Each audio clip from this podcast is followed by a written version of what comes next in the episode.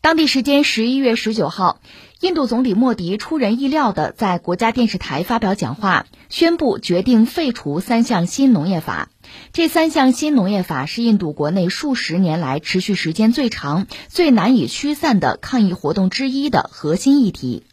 在农民眼中，这些法案是黑法，他们担心这会让自己的生计被大企业所掌控，最终被彻底压垮。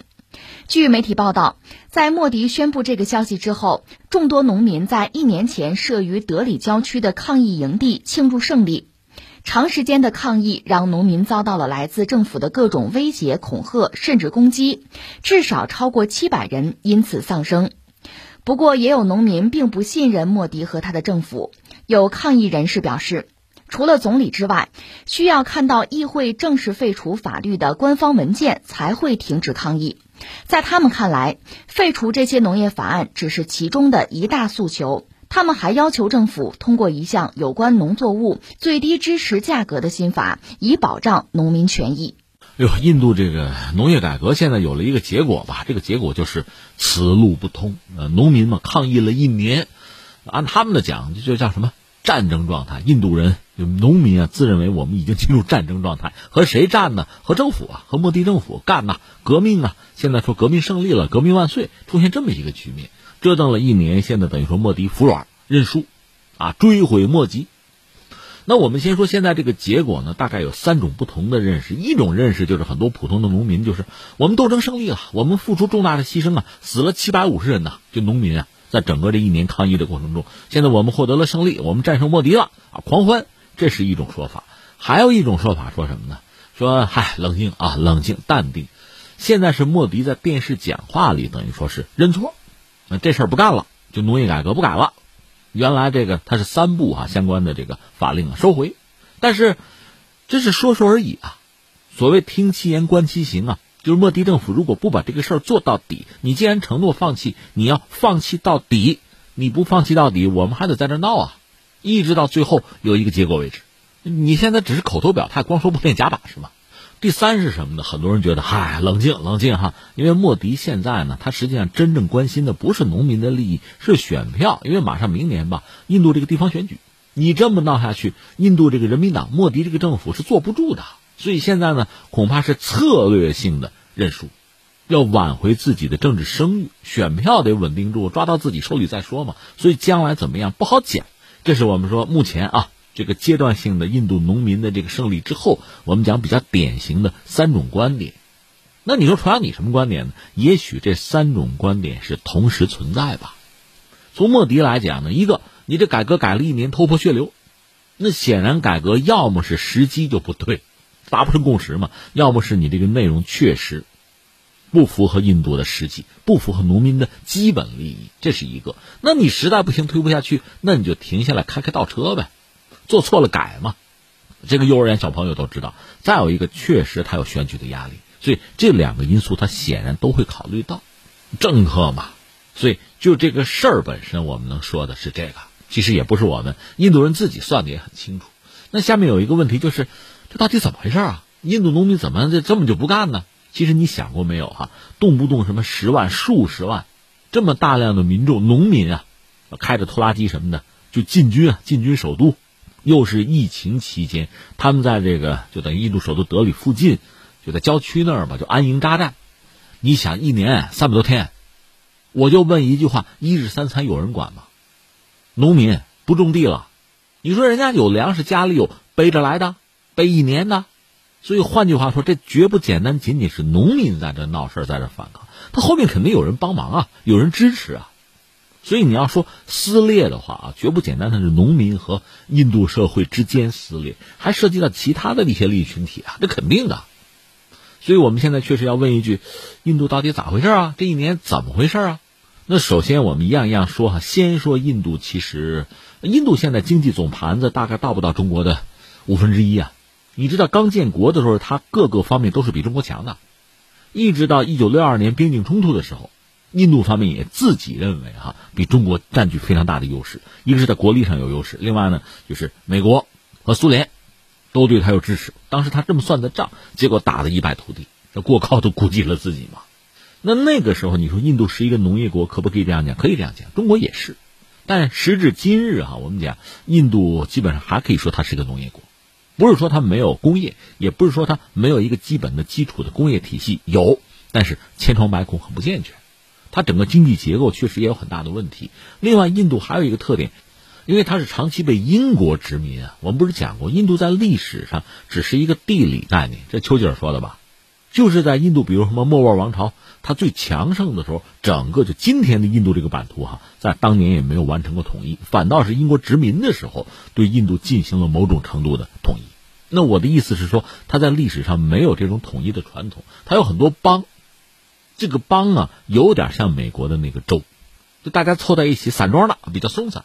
那么中央政府的很多举措、很多措施、很多法令，你说真的落到实处，它是有难度的。另外，这印度等于说引进了西式民主啊，学的是英国人嘛，他自我感觉良好，号称叫世界上最大的民主国家。但坦率说，某些西方国家民主带来的那些优势，他并没有真正享受到，可缺点他一样不少。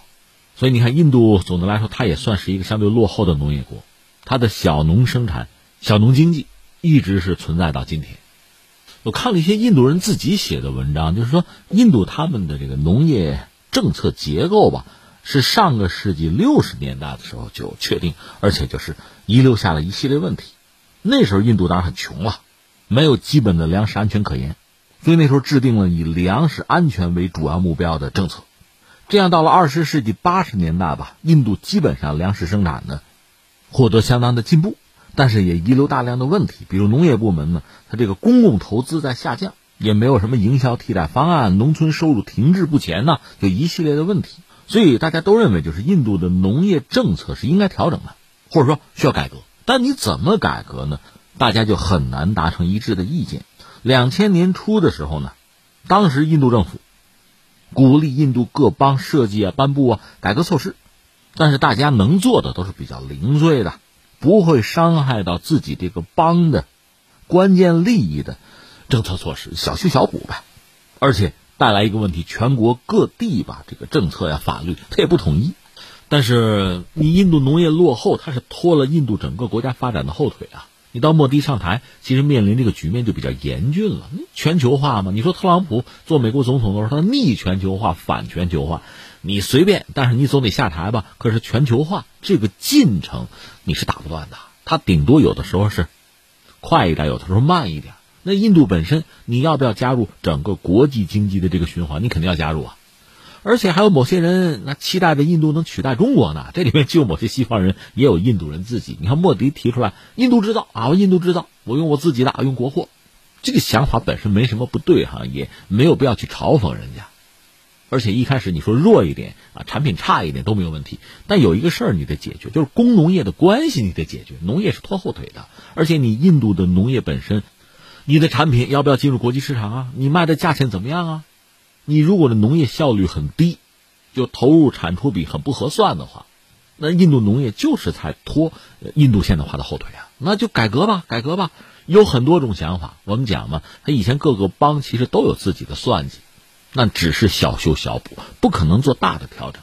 但是你国家发展到这一步，你比如说那个 RCEP 区域合作伙伴关系，那已经凑了十五国，就差印度了。我们讲嘛，东盟有十国，中日韩、澳大利亚、新西兰，再加上印度，这就全了。印太地区搞一个大的自贸圈，多好！对印度难道能没有好处吗？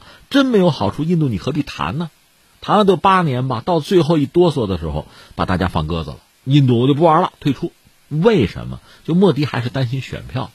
为什么担心选票？就是在印度。整个这个经济结构之中，它必然有一个群体或者多个群体吧，它受损，或者说眼前利益就拿不到自己期待的那个部分，所以最后退出了。可是你也知道，从这个国家长远来看呢，还是得加入，就是这个区域啊自贸，你早晚还是要加入。如果你不加入，人家跑得更快，那你和大家的差距就更大，你再加入，实际上付出代价也就更大。这个账，我相信莫迪不是算不出来。其实很多印度人都算得出来，那就在农业上也想办法改革吧。所以在二零二零年，在九月份，印度就出台了关于农业叫新农业改革，能出台这个方案，其中包括一个叫《二零二零年农产品商贸条例草案》，还有一个二零二零年价格保证和农业服务条例草案。这个方案呢，它主要内容一个是取消了中间商，你说中间商赚差价，对，这就等于提升了市场自由度，算是给了印度农民重大盈利的空间，有可能。但是凡事有利有弊啊，你说给你盈利空间，那同时就取消了大家赖以生存的最低保障那个价格，而且允许土地买卖。那怎么看这个改革措施呢？我理解啊，三点。第一点是什么呢？其实谁也不傻。就印度方面制定这个政策啊，下决心改革，其实是顺应时代潮流，呃，顺应未来发展的需要是。但是你这个改革的措施吧，一定要符合本国的国情，而且呢，你说光符合国情，它也有时机窗口啊，而且有一些具体的你不能回避的细节。你比如印度农民长期他是被锁定的。他依赖性是很强的，他没有太多的自主性。来吧，你去吧，去市场上大显身手吧。他没有那个能力，没有那个胆量。而且你说有个最低价格是吧？有中间商是吧？中间商就是盘剥呀。那最低价格实际上就是保我不死而已，有口饭吃而已嘛。他习惯了。我们都知道高风险高收益，他没有能力承担，他不敢呐。那你说让中国人，那中国人中国人也不一样，可能年轻人。一个是家里边多多少少可以给你一点支撑或者保障，你去闯，你去拼，可以。那你让可能就是有的家庭状况不是很理想，或者说我年纪大了，我没有闯劲儿了，我就求稳嘛，这都很正常。而且我们毕竟是经过这个现代的社会主义市场经济的洗礼，算多年吧，这是我们。那你让印度农民一夜之间把它推向市场？他不习惯，他真的是不敢呐。而且有聪明人算了算账啊，土地土地还可以被比如大资本家。垄断呢？我们怎么办？你想，印度人也多，一个是有大量的地主，农村有大量地主存在啊。地主和农民本身呢，他其实既是一对矛盾，又相互依赖。除了地主以外，还有大量农民手里地很少，但是有一点点，可能也就是满足一个吃饭问题吧。那你现在土地可以买卖，很快会兼并啊，连地主带农民，很多人的地没了，基本的保障、基本生存都成问题了。你说给盈利空间哪儿呢？我怎么看不见啊？那不是我的菜啊，所以出现这么一个问题。所以说到底呢，这个改革本身啊，它确实你长远目标、你的诉求没有问题，但是你怎么实现、怎么到达那个目标？你怎么眼前利益和长远利益你能够很好的平衡？你不能说未来呢前景很好，我明天会饿死，那就没有意义了。而印度农民。那你说很被动的就被放置到这样一个位置，那朝不保夕了。以前虽然说我也被盘剥，但是我能活下来。而且你看印度人这个从宗教啊到传统风俗习惯，他比较逆来顺受的。就虽然原来那个状况不理想，但至少我能活在其间吧。我也没更多的追求就可以了。现在你改变呢，我的未来完全是不确定的。而且你要看历史也发生过这样的故事，就是美国南北战争。美国南北战争带来什么后果？因为美国打仗了吗？那比如南方种植园主那个棉花，那就生产不了了，或者说产量下降。那从英国这个角度来讲呢，它不是棉纺织业吗？它原材料出问题了，美国人靠不住，那怎么办呢？要不在印度，印度是生产粮食啊，你们别生产粮食了，你们啊给我种棉花。就是英国的资本家最后要求印度那是殖民地嘛，种棉花，那种了吗？种了。结果呢，美国南北战争结束。人家继续生产棉花，那印度这边因为种了棉花，那闹粮荒嘛，没得吃了。以前印度小农经济，农民一家子种块地，至少吃饱还能吃饱。现在棉花吃不得了，饿死人的。这在历史上确实留下非常惨痛的一页啊。所以你看，印度那个国父圣雄甘地啊，他就对这个西方的工业化、什么现代化，他就非常反感，非常排斥。他宁可回到以前那个小国寡民的状态，那至少我有口饭，对吧？那你不要让我加入什么全球的经济的循环了，那太没谱了，我自己控制不住啊，我就是被人家安排命运的，人为刀俎我为鱼肉了嘛，就成这个样子。所以你看，很多印度的这个传统的这个观念啊，它根深蒂固，在农村、在农民之中就是这个样子。所以这个改革本身，呃，虽然说。貌似是有道理，你早晚你得市场化，你得有一个适应的过程吧。但是什么时候开始不管，别从我这儿啊，就出现这么个局面，这是一个。再有一个是什么呢？疫情啊，疫情印度政府到底控制的怎么样？到现在还说不清。而且疫情给印度带来的这个冲击啊、灾难到底有多大？其实这是一个黑洞、无底洞，谁也不知道具体的数据。但是我们知道这个现实啊，很多大城市、很多大企业因为疫情的原因啊，就停摆。停摆，很多人就回到家乡，回到农村。我还有块地，有口饭吃，是吧？这个时候你给我搞改革，你二零二零年吗？就是疫情闹起来的时候吗？那你让我们怎么活？而且我们刚才讲，这是莫迪的农业政策，似乎针对是农民，是吧？那土地是谁的？那很多是地主的呀。所以在这个问题上，地主和农民是站在一起的，反对这种改革，这种这个市场的商业化的改革。因为地主也担心自己的地最后被大资本家兼并啊，我们怎么活呀？所以你看哈，那有人会给农民提供，你说游行啊、示威啊、什么革命啊，提供这个资源。你比如拖拉机，拖拉机油料谁给啊？另外，我真的在首都闹一年，谁给我饭吃啊？总得有人在背后提供这些资源。另外，还有一个角色你别忽略了，这现在是人民党执政，对吧？印度还有其他政党，比如说著名的国大党，那是老党啊，那是反对派啊，在野党啊，把你搞下去，我就能上台了。这最大的民主国家不就这点优势吗？闹吗？所以你看啊，就到现在这么一个状况。如果我们最后做一个总结的话，我觉得这么几点：第一个哈。就是你看看中国的历史，我们历史很悠久啊，所以历史上有很多这个成功和失败的改革的例子。你商鞅变法算吧，那王安石变法也算，张居正是吧？你可以看到很多改革有成功有失败的例子，对吧？这里边有很多经验教训是可以汲取的。但你再看看印度这一出哈，你可能真的会感慨，我们这个改革开放这几十年哈，很顺利的走下来，很不容易。你既然很顺利，它必然有很多经验在里边。如果你不顺利出问题，那必然会有教训在里边，这是需要很好的总结的。你看，一个啊，你说改革嘛，或者改良也行吧，它是改变呀，就是对现行现有的这个格局的改变，也包括对利益的重新分配。既然是改，你不愿意让它成为革命，因为那样付出的代价会非常大。那既然你说是改革吧，那也是对传统的利益格局的一个再调整。这里边从国家从这个整个社会的角度讲，它是有眼前利益、有长远利益的，对吧？那从个体，你比如一个农民来讲，一个家庭来说，他也有眼前和长远利益的。应该说，这具体算起来啊，它肯定并不会完全一致的，甚至是有冲突、有矛盾的。那你怎么协调？怎么找到这个均衡点？就是要兼顾个人和集体，这个家庭和社会，这个小集团和国家。同时呢，眼前利益、长远利益你都要考虑到啊。如果印度的这个农业不改革，就这么混下去，从长远看也是没有前途的，这是实话。但是你既然改革，是为了未来好，那你眼下总也得过得下去啊。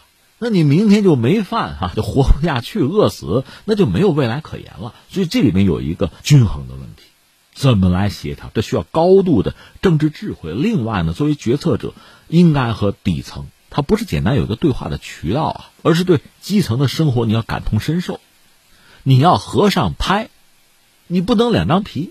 你想我在我办公室里喝着咖啡，我制定个政策，决定了你包括你的家庭甚至你的后代的命运了，你对此茫然无知呢？你没有了解，没有理解，你何谈配合执行啊？另外还有一个什么，就是时机窗口的问题啊。你改革吧，有的时候就是这个国家真的走不下去了，这时候你改。可能上下同心，上下同欲者胜哈。你现在在闹疫情，现在基本的就老百姓的衣食住行怎么解决？不要说发展，你先给我说生存怎么办？有个就业问题吧，你政府也有税收问题啊。所以在这个时候，同样是改革，在这个时候是不是好时机？是不是一个真正的窗口？你得算清楚啊！你现在做这个事情，对这个国家、对相关的邦啊、对某些城市。对农民本身都叫雪上加霜的话，那你想大家肯定是要反弹的。另外还有什么呢？刚才我们谈到印度嘛，自称最大的民主国家，反对派各种政治势力在背后也煽风点火呀。农民冲在前面，后面有人帮忙啊，把人民党搞下去再说嘛。可问题在于一个国家的命运，就整个社会的稳定啊发展那。包括每一个社会成员的前途，他在这个关键问题上是需要大家有共识的，有共同的方向和目标，一起往前走，这才行啊。所以我理解哈，你说什么民主制度，其他什么制度也好，你有利于国家社会的发展，有利于民众的幸福，这应该是放在第一位的。只是有利于自己这个小集团啊，自己这个政治势力啊，抢盘夺权，别的不管，这就要出问题啊。最后还有一句话，这次印度农民闹了一年，闹出了一个至少是阶段性的胜利吧。它带来两个麻烦，一个是印度的农业再想改革可就难了。